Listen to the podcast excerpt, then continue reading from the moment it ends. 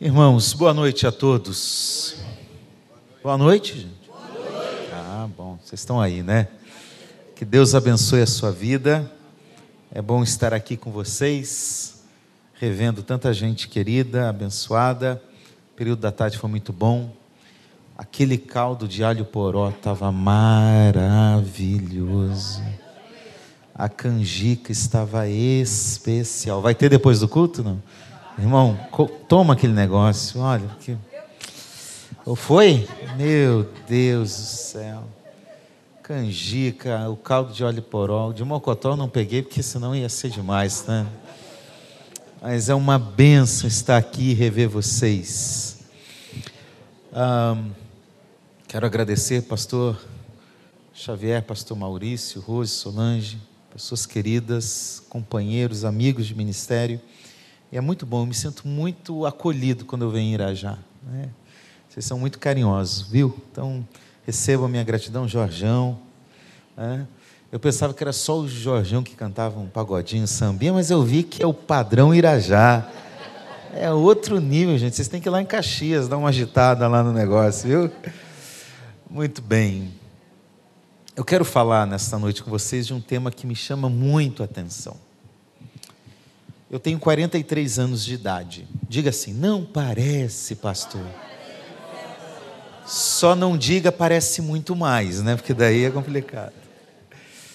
Eu tenho 43 anos de, de idade e eu, eu nasci na igreja. Né? Não, vamos corrigir um negócio.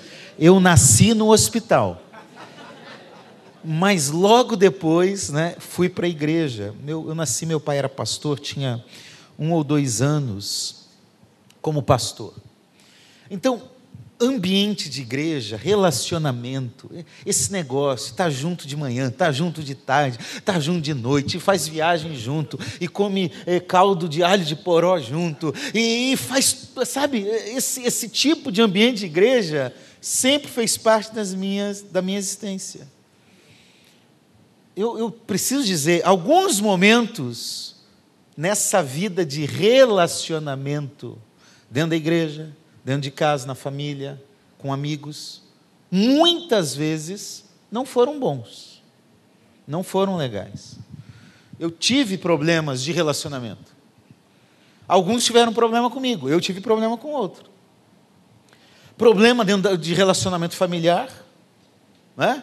Às vezes dentro ali do seio familiar mesmo, pai, mãe, filho, filho, irmão, às vezes os parentes, né? O tio, a tia, sogro, sogro e assim por diante. Eu já enfrentei esse tipo de problema na convivência com outras pessoas. Mas eu quero dizer que na grande maioria das vezes, essas dificuldades de relacionamento, elas ficaram para trás, eu esqueci porque foram superadas pelos inúmeros benefícios e recompensas de estar junto com vocês, de estar junto com amigos, de estar junto com pessoas amáveis, de se relacionar com um grupo de pessoas. Foram bênção. Eu posso dizer que nessa convivência envolvendo a igreja, eu fui acolhido. Eu cheguei aqui no Rio de Janeiro há 10 anos conhecendo uma pessoa, se chamava Marcos Batista porque trabalhávamos na SBB e eu encontrava ele. Eu fui acolhido quando eu cheguei na Maranata, irmãos. Ah, esses pastores me acolheram na reunião de pastores da Maranata. Me abraçaram, me acolheram. Eu vindo lá falando porta, torto, que eu sou de Curitiba, né? Agora eu já nem sei como que eu falo, porque aqui todo mundo acha que eu falo como fala lá. Aí eu chego em Curitiba, todo mundo diz: "Você está falando igual carioca". Então eu já não sei mais o que eu sou. Mas eu fui acolhido, eu comecei a andar e as pessoas ah, expressavam carinho, um abraço. Irmãos, em momentos difíceis da minha vida, eu passei já assim umas duas ou três, uns dois ou três momentos em que foi muito difícil enfrentar uma situação. Eu tive amigos e irmãos do Paraná, de São Paulo, do Rio, do Pará, do, do, sabe, de várias regiões do país onde eu passei e morei que se fizeram presente, que me ajudaram nos momentos mais difíceis da minha vida. Nesse ambiente aqui, ó, esses 43 anos, eu aprendi muitas coisas. Eu desenvolvi habilidades que fora de um relacionamento como esse eu não teria. Quer um exemplo? Tocar. Eu não sou aquele músico, mas, mas eu quebro um galho. Eu toco baixo, guitarra, violão, de vez em quando um chá com pão na bateria, né? Quem é músico sabe o que eu estou falando, que é chá com pão na bateria, né? O básico. Eh, eu aprendi isso. Nesse tipo de ambiente, eu fui estimulado a aprender a falar em público. Eu sou uma pessoa tímida. Eu, eu, chego, eu fico quieto, eu raras vezes procuro alguém num lugar que eu não conheço ninguém. Então, não parece. Eu tenho cara de ser sem vergonha assim, que fala com todo mundo, mas não sou não. Eu sou tímido. Mas esse tipo de ambiente me ensinou a falar em público, a se relacionar, a desenvolver esse tipo de habilidade que hoje me serve para a profissão. Eu sou professor de universidades, de faculdades. Isso me deu essa capacidade, me ensinou a escrever. Eu comecei pequenininho. Meu pai ah, faz aí o boletim da igreja. Eu comecei fazendo o boletim da igreja. Faz agora o jornal da igreja. Lá com meus 15, 16 anos, comecei a fazer o jornal da igreja. E isso me ensinou. Hoje eu tenho oito livros publicados. Eu aprendi tudo isso na convivência. Eu já cometi pecados que magoaram pessoas, eu já fiz algo que magoou pessoas dentro da igreja, mas eu fui perdoado. Eu fui perdoado. Eu convivi com pessoas que pecaram e erraram, e eu expressei o perdão também para essas pessoas. Porque nessa convivência eu aprendi a perdoar e aqui eu aprendi a ser perdoado. Quando eu agi de uma forma que não devia, eu fui compreendido por muita gente que me confrontou, que me ajudou, que me corrigiu, mas eu também aprendi a compreender o diferente. Pessoas diferentes, com valores diferentes, com jeito de viver diferente. Eu quero dizer para você que nesse tipo de ambiente eu convivi com muita gente boa, com muita gente que me acolheu. Assim como eu, acredito que todos nós aqui temos experiências semelhantes nesse tipo de convivência que envolve a igreja, mas que também envolve a sua vida familiar, os seus amigos. E agora, eu queria te perguntar, você lembra de desse tipo de coisas? Primeiro, de experiências difíceis na convivência com o irmão da igreja, com o irmão dentro do ministério, Experiências difíceis lá dentro do seu PG. É, quando você tem que encontrar o flamenguista. Já pensou? Que luta, que dificuldade, irmão. Não é fácil esse negócio, não. Né? Como que você lidou com isso? Sabe por que eu faço essa pergunta? Porque eu certamente aqui tem gente que conhece pessoas que saíram da igreja porque tiveram problemas nos relacionamentos com outras pessoas. Aí foi embora a irmã, o irmão, o pastor, o João, a Maria, e fez isso, fez isso. Certamente você conhece gente que foi embora com dificuldade de convivência. Eu sei que você deve ter alguma marca aí que ficou de um relacionamento desgastante, difícil. Pode ser aqui dentro da igreja, pode ser no seu casamento, na sua vida em família, com algum parente, com alguém. Mas eu acho que você também consegue trazer à memória bons momentos de convivência com outras pessoas. Assim como eu, você deve ter sido ajudado por alguém em um momento muito difícil da sua vida. Num momento de crise, num momento de perda, num momento de desemprego, num momento de tristeza, alguém esteve presente na sua vida te ajudando e cuidando de você. Talvez, como eu compartilhei, você tem habilidades que você tem hoje, porque você passou a conviver aqui. Talvez você se tornou uma pessoa melhor porque você passou a conviver aqui, nesse tipo de ambiente. E olhando para a Bíblia, olhando para a palavra de Deus, eu olho histórias semelhantes à minha e eu creio que a de vocês, mesmo que vocês não tenham me falado nada. E eu vejo nessas histórias bíblicas a importância da convivência e dos relacionamentos.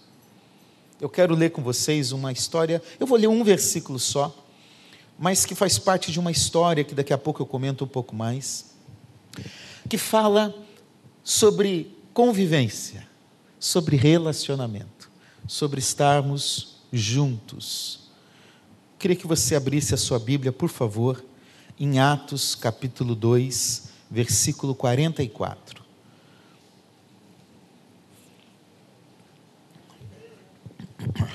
Vamos ler o versículo 42 até o 47? Fique em pé, por favor.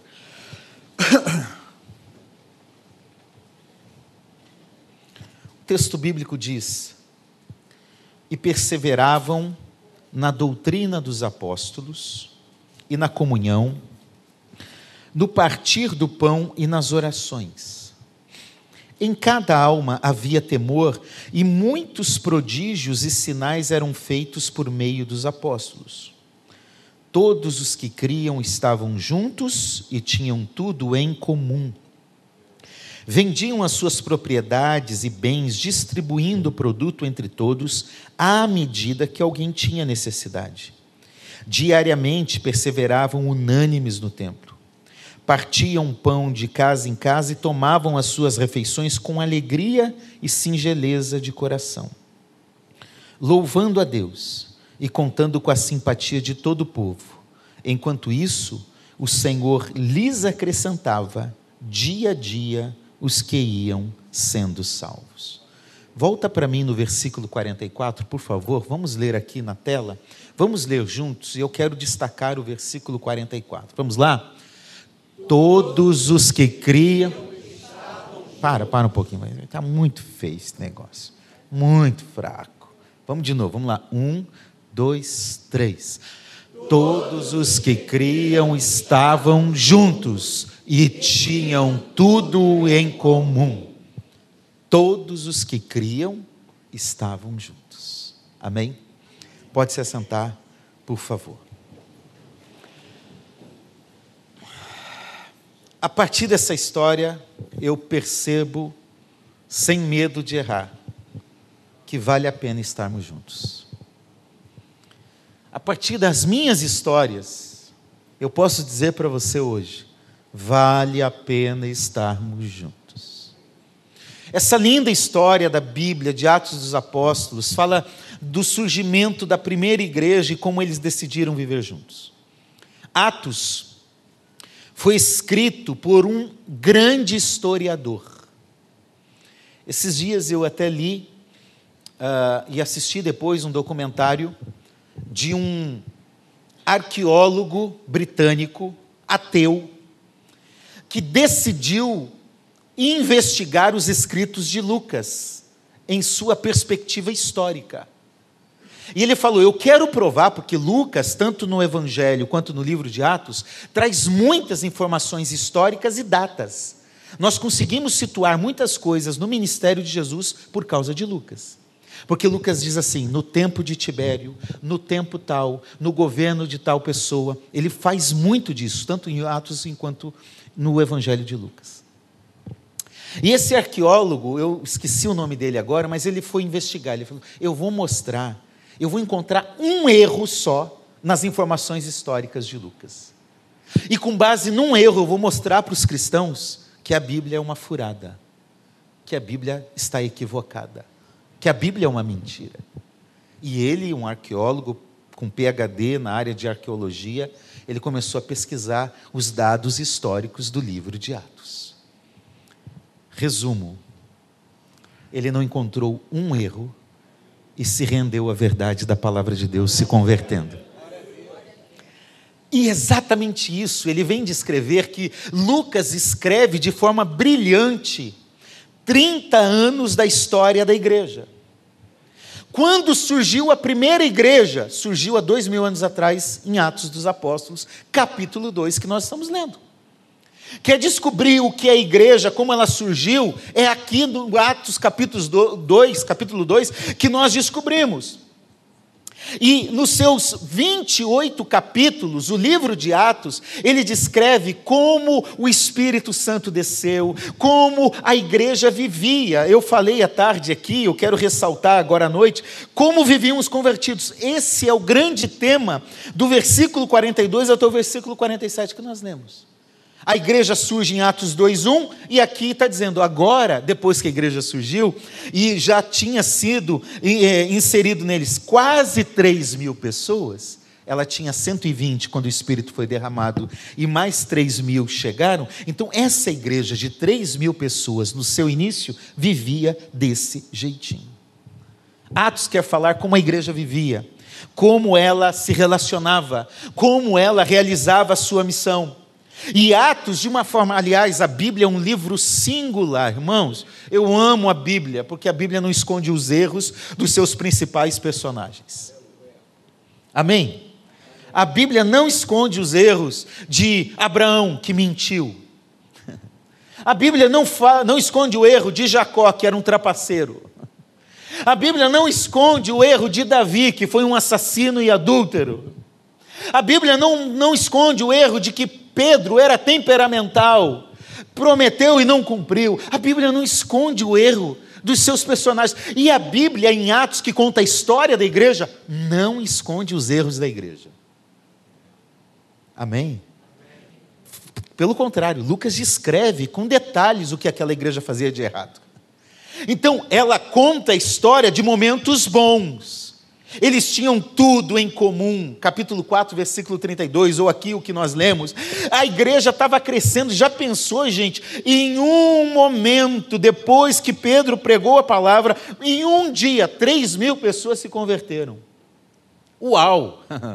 Já pensou se 100 pessoas se convertessem aqui num culto? Você já ia falar, meu Deus, é um avivamento que chegou na igreja já. 100 pessoas se converteram. Aqui foram quase 3 mil.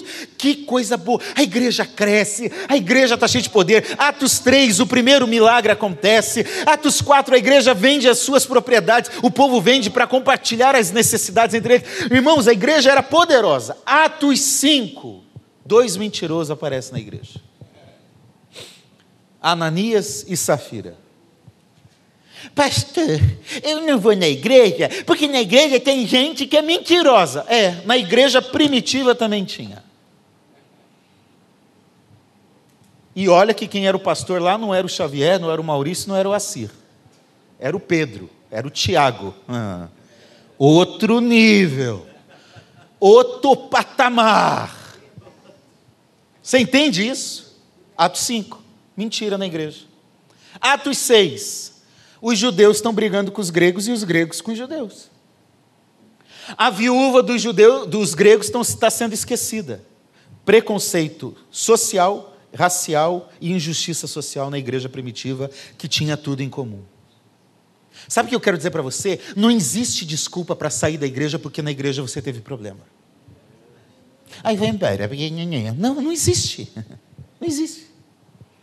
As sete igrejas do Apocalipse estão tá cheias de problema, exceto Filadélfia. E a Bíblia diz que Jesus passeia no meio dela. Então, é verdade, aqui entre nós deve ter gente problemática, deve ter gente chata, deve ter gente complicada, deve ter gente rabugenta, deve ter gente que tem dia que acorda feliz da vida, rindo, sorrindo, eu te amo, deve ter dia que chega aqui com a cara azeda, fechada. Isso é igreja, é assim que a gente convive, e a gente vai se enfrentando, e a gente vai se amando. Pode aplaudir Jesus. Ah, aplauda Jesus.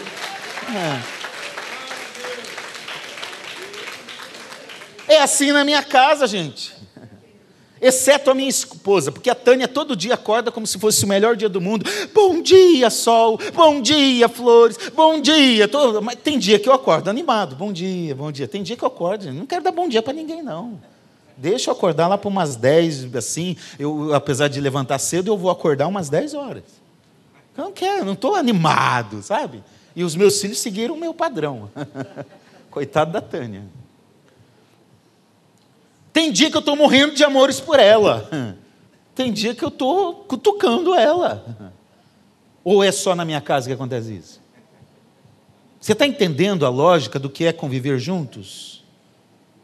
Igreja é isso. Tem cartas de Paulo, cartas de Tiago que fala da igreja primitiva. A igreja de Corinto tinha um monte de problema. Na igreja de Filipos tinha duas irmãs que não se davam. Na igreja de Roma tinha um problema doutrinário. Na igreja de Colossenses não acreditavam na divindade de Cristo. Irmãos, todas as igrejas do Novo Testamento têm um problema, pelo menos. Isso quer dizer, olhando para a Bíblia, que igreja é lugar de ter problema. E sabe por que, que vai ter problema também? Porque nós somos seres humanos e nós estamos aqui. Pastor, vou embora para outra igreja, porque não sei o quê. Vai para lá e vai levar o problema junto com você. E vai chegar lá e vai encontrar outro problemático lá também. Mas para além dos problemas que nós temos na vida da igreja, esse texto ele fala para nós uma verdade máxima que está no versículo 44. Todos os que criam, quem crê em Jesus, quem aceitou a fé, eles tiveram uma decisão, eles estavam juntos e tinham tudo em comum. Então, Lucas quer destacar por meio desse verso especificamente que vale a pena estarmos juntos. Vale a pena estarmos juntos e conviver. Eu quero perceber isso com alguns detalhes. Primeiro, vale a pena estarmos juntos porque essa é a nossa identidade. É isso que nos marca como igreja de Jesus. Olha comigo o verso 1 do capítulo 2. Ao cumprir-se o dia de Pentecostes, estava cada um na sua casa adorando a Deus. Amém, irmãos? Amém, nada. Olha o texto: ao cumprir-se o dia de Pentecostes, estavam todos reunidos no mesmo lugar. Como a igreja primitiva começou, parece até meio redundante o que Lucas escreve aqui. Estavam todos juntos, reunidos no mesmo lugar. Claro, se eu estou junto e reunido, eu tenho que estar no mesmo lugar. Não havia internet naquela época, não havia Zoom naquela época, né? cada um na sua casa, não. Igreja começou junto, todo mundo junto. Isso é ser igreja. Essa é a identidade da igreja. Isso é o que marcou a igreja. Assim vivia a igreja. Igreja é estarmos juntos. Igreja é ajuntamento. Igreja é congregação reunida. Tem um bando de mentirosos por aí, dentro de um movimento chamado de desigrejados que diz: Eu não preciso ir à igreja para ser igreja de Jesus. Eu posso adorar a Deus na minha casa? Claro que pode, você pode adorar a Deus onde você estiver. Adoração a Deus não depende da igreja. Você tem que ter uma vida de adoração. Mas ser igreja não se é na individualidade, se é apenas na coletividade do corpo de Cristo. Igreja é ajuntamento. A palavra igreja no Novo Testamento é eclésia, aparece 110 vezes. Das 110 vezes, 90, 17 vezes tem a ver com uma igreja no conceito mais amplo e geral. A gente chama isso de igreja universal. 93 vezes, que não é a igreja, a denominação universal, é a igreja que está no mundo todo. 93 vezes, a maioria das vezes, quer dizer, tem a ver com igreja local, situada no endereço visível. Não é a igreja invisível que está no mundo todo, de todo tempo, de toda a história. Não, é uma igreja local, visível, perceptível, onde tem o João, a Maria, o José, o Rodrigo, onde tem gente como a gente, gente que se reúne. Esta é a igreja de Jesus. Então, assim começou a igreja. E a palavra eclésia quer dizer chamados para. Chamados de onde para fora de onde? Pastor, já vi gente dizendo, eclésia é que a gente tem que sair de dentro da igreja para ir lá fora evangelizar. Pastor, tem que evangelizar? Tem. Tem que ir lá para fora evangelizar? Tem. Mas não é isso que a palavra eclésia quer dizer. Eclésia é chamado de fora de casa para um ajuntamento. Eclésia é a assembleia reunida. Então eu só sou igreja aqui, ó, no corpo na comunhão, na coletividade, no ajuntamento. E quando eu me fortaleço aqui, na comunhão do PG, na comunhão da, do culto dominical, do culto de quinta-feira, no momento da oração, quando eu me fortaleço aqui, eu vou para o mundo e adoro a Deus lá fora, e sirvo a Deus onde eu estiver, dentro do ônibus, do, do Uber, no trabalho, na faculdade, na escola, na rua, na vizinhança. Lá eu sirvo e expresso o que eu aprendi aqui como igreja de Jesus. Então, igreja é coletividade. Vale a pena estarmos juntos porque essa é a nossa identidade. Cuidado com o discurso que diz aí, eu sou igreja. Já ouviu isso? Internet, Facebook, Instagram, é cheio dessas frescuras. Eu sou, não existe um versículo na Bíblia que diga isso. Um. Eu desafio sempre quem fala, me mostre um. A Bíblia diz que nós somos templo do Espírito. E quem que disse que templo é igreja? Não tem nada a ver uma coisa com a outra. Igreja é muito mais. O templo é apenas um lugar de, de, de congregação, para não pegar chuva, frio, para compartilharmos juntos. Mas igreja é convivência. Essa é a nossa identidade. Por isso, eu quero te desafiar, participe de um PG. Porque você pode entrar aqui domingo após domingo e ir embora, e a gente não saber o que você está sentindo, o que você está passando, porque a gente não convive. Mas se você entra num PG, lá você pode falar, irmão, ora por mim, ora pelo meu filho, eu estou precisando disso agora, eu quero compartilhar. Lá você vai mostrar que vale a pena estarmos juntos, que vale a pena compartilhar. Lá vai ter alguém que vai te. Primeiro, numa perspectiva espiritual, amém? Deus vai intervir, Deus vai agir. Mas às vezes é o que o conceito de hoje diz, às vezes é um networking. Estou desempregado. Ah, eu estou sabendo de alguém que está precisando de um trabalho. Espera aí que eu vou. Faz a conexão. Ah, eu preciso aprender um negócio. Ah, eu sei quem pode te ensinar. Ah, eu pre... Alguém vai estar lá para ser uma mão na sua vida e na sua história. William Barclay diz algo muito interessante. Ele diz: a igreja primitiva era uma igreja em comunhão, que tinha a grande qualidade. Qual era? De estar juntos. Qual é a grande qualidade desse povo? Eles é sempre no coletivo, eles perseveram juntos, né? Eles estão vivendo a comunhão. Por quê? Porque eles tinham essa grande qualidade. Eles estavam juntos. E o reverendo Hernandes Dias Lopes vai além, ele diz assim: na igreja de Jerusalém, os irmãos não apenas tinham a qualidade de estar juntos, eles gostavam de estar juntos. Era algo que os motivava. Sabe aquele negócio? Eu quero. Tá? Ah, eu tenho que ir na igreja hoje. Ah, não, não. A igreja primitiva fala: vamos, vamos para a celebração, vamos para a comunhão, vamos para a oração, vamos estar juntos, vamos. E depois tem caldo de alho de poró, aleluia!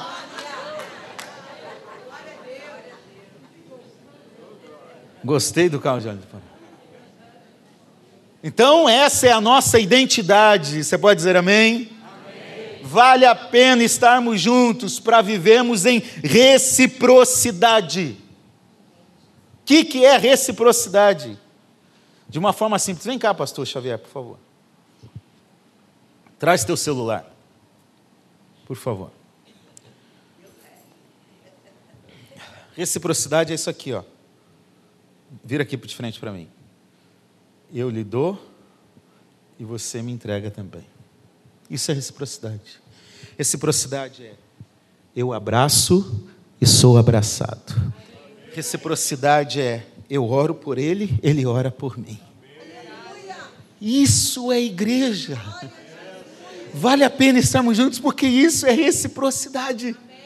Agora devolve meu celular, por favor. Eu, eu, eu gostei do teu. É, eu sei disso. O meu é Samsung A13.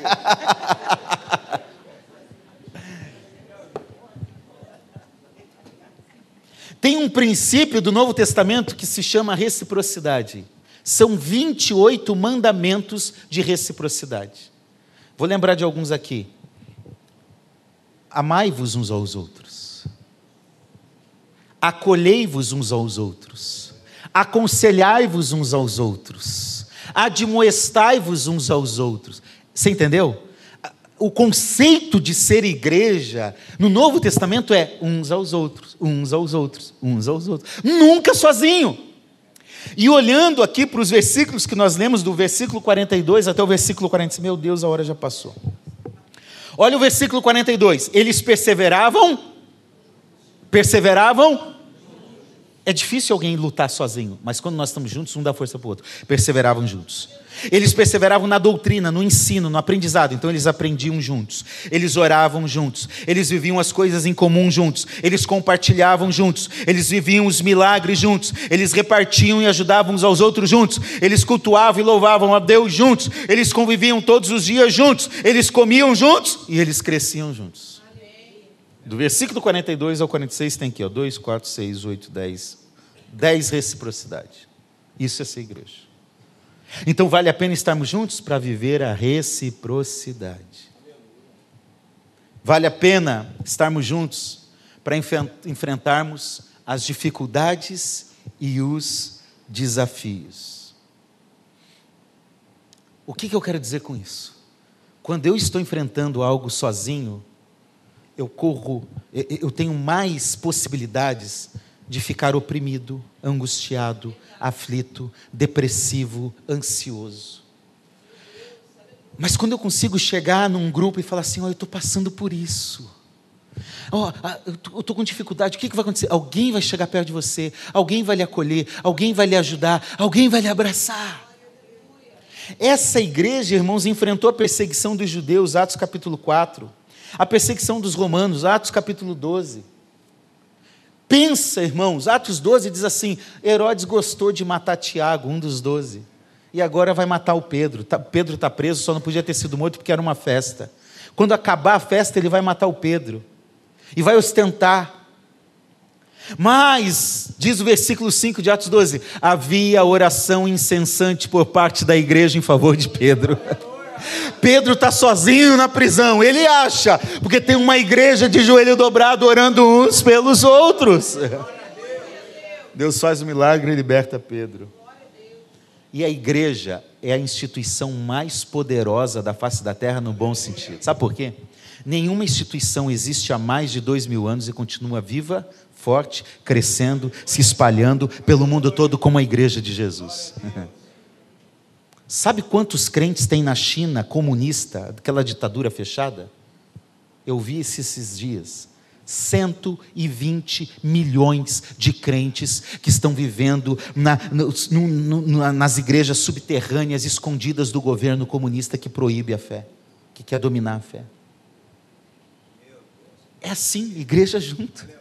Igreja que cresce.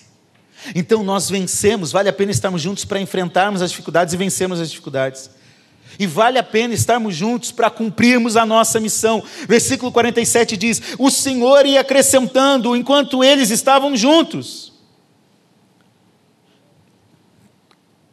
Todo, eu, eu, creio que não, mas eu creio que a maioria aqui são membros ou congregados dessa igreja. Amém? Quem é? Levante a mão. Levante a sua mão.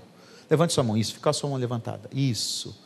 Você já pensou se cada um de vocês, cada um dos que estão aqui hoje, no próximo domingo à noite, trazer uma pessoa? Não vai ter espaço nos bancos, pelo que eu vejo aqui.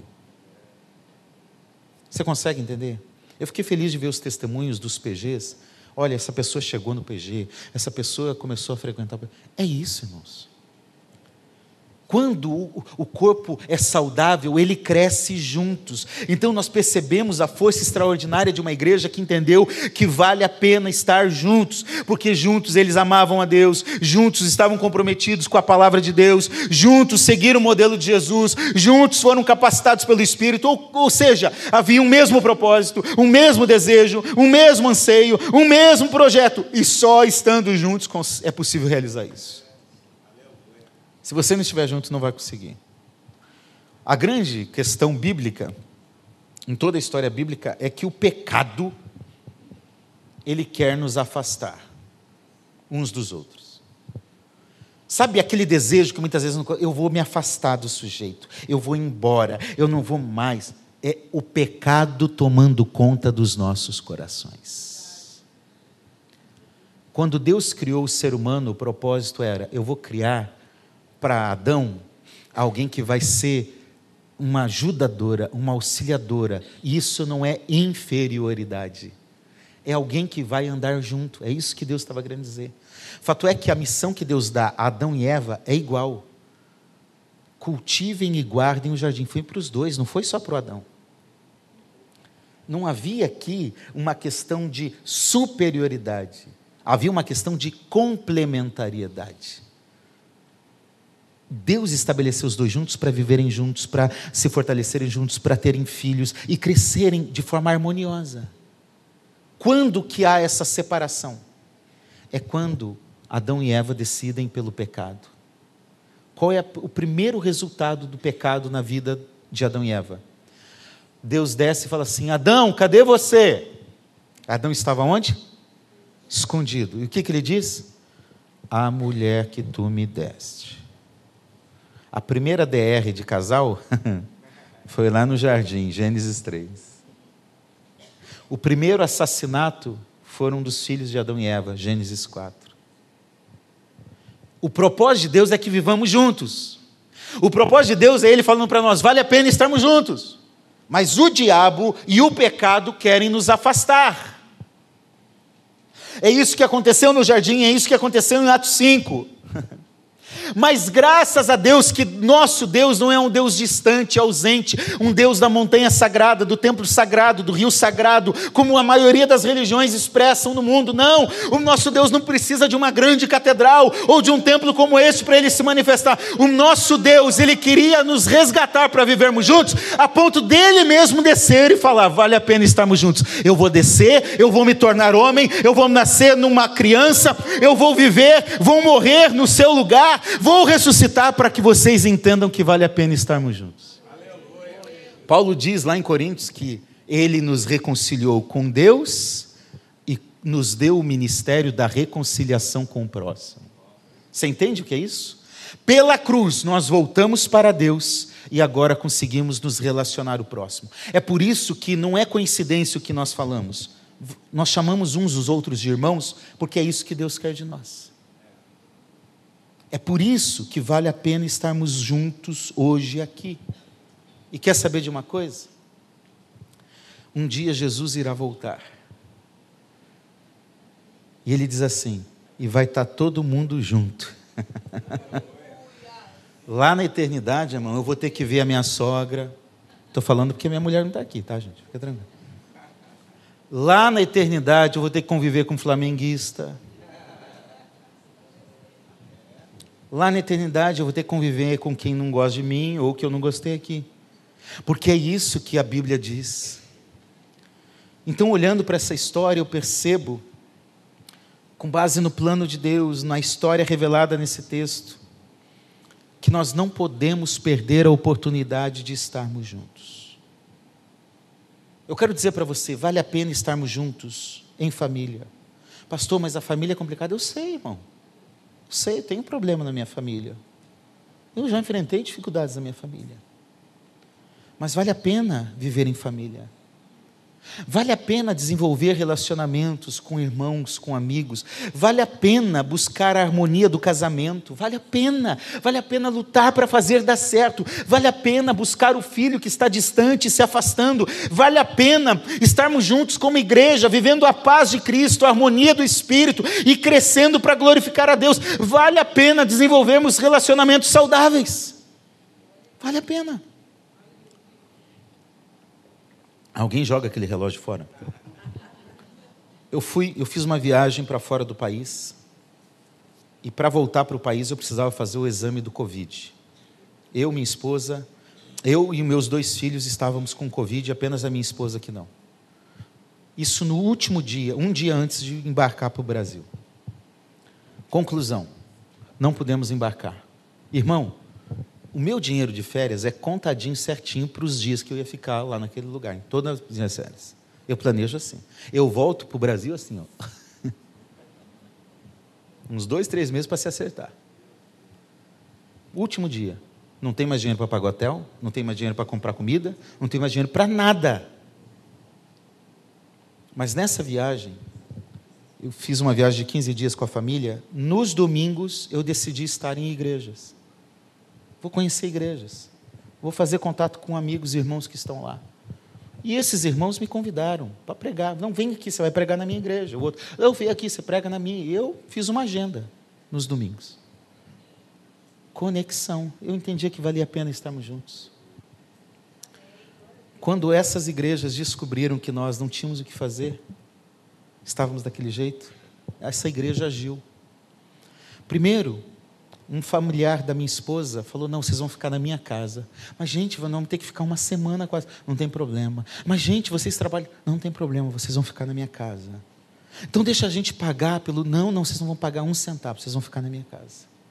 A igreja mandou lá é, remédio, mandou cesta de alimento, mandou cartão, mandou gente pra, de carro para buscar, para levar, para fazer o que era necessário antes de ir embora, levou a gente para um outro hotel, pagou a diária, pagou tudo. Sabe por quê? Porque vale a pena estarmos juntos. Quando a gente tem irmãos, a gente é cuidado por eles. Somos amados por eles. Gente que eu tinha acabado de conhecer. Viver sozinho não é a solução para quem quer ser igreja de Jesus. Então, rompa hoje com as separações que o pecado, as circunstâncias da vida estão lhe proporcionando. Alguém lhe prejudicou, alguém lhe fez mal, alguém lhe feriu na igreja? Não sei, eu quero dizer para você deixar isso aqui hoje e seguir uma nova vida, porque eu quero repetir: vale a pena estarmos juntos. Decida romper com aquilo que é marca, aquilo que lhe feriu, aquilo que lhe afastou, aquilo que prejudicou os seus relacionamentos. Decida fazer isso. Deixe aqui aos pés de Cristo, aos pés da cruz Pastor, eu não queria mais me envolver com a minha igreja, eu não queria mais me envolver no ministério, eu não quero mais ir no PG. Eu quero dizer para você: apaga isso, deixa isso. Sabe por quê? Deus está falando para você hoje: se envolva, trabalhe, ame, se relacione, vá para o PG, vá para o ministério, se envolva, porque vale a pena estarmos juntos. Alguém da sua família está distante de você, tome a decisão de ir atrás dessa pessoa, perdoar essa pessoa amar essa pessoa. Ligue para ela. Não espere essa pessoa ir para um caixão. Para você estar tá lá no cemitério desesperado porque a pessoa morreu e você não se acertou em tempo. Fé cristã é fé de perdão. O perdão só tem sentido na fé cristã, porque o perdão aí fora é condicional. Eu perdoo se a pessoa merece. Eu perdoo, mas não quero conviver com Jesus, não. O perdão é merece ou não merece. Eu tenho que perdoar e tenho que conviver. Isso é fé cristã. Eu quero te desafiar a sair daqui hoje e ligar para alguém. Porque a vontade de Deus é que você viva bem em família, viva bem em pessoas, viva bem com a igreja, viva bem em serviço a Jesus. Decida hoje fazer isso. A Bíblia nos ensina que sempre vale a pena estarmos juntos e que devemos lutar para que isso sempre ocorra. É o irmão que tem que lutar? É, mas eu também tenho. É reciprocidade. Uma das características, fique em pé, por favor. Uma das características mais comuns de famílias e igrejas que vencem, que prevalecem, é que elas entenderam que vale a pena estar juntos. Eu fico imaginando, irmãos, a igreja unida, a família unida. Eu fico imaginando a igreja com cada ministério mais unido, mais dinâmico, cada família mais em amor, mais em harmonia. Eu quero te desafiar a enxergar isso, que vale a pena estarmos juntos. Contemple pela fé na palavra de Deus pregada nessa noite o que pode acontecer na sua família, na sua casa, no seu ministério, na sua igreja. Imagine o que Deus pode fazer em você e através de você. Diante de tudo isso que nós vivemos, vale a pena estarmos juntos. De, tudo isso que foi falado, que você ouviu hoje, o desafio é viver e pregar que sempre valerá a pena estarmos juntos.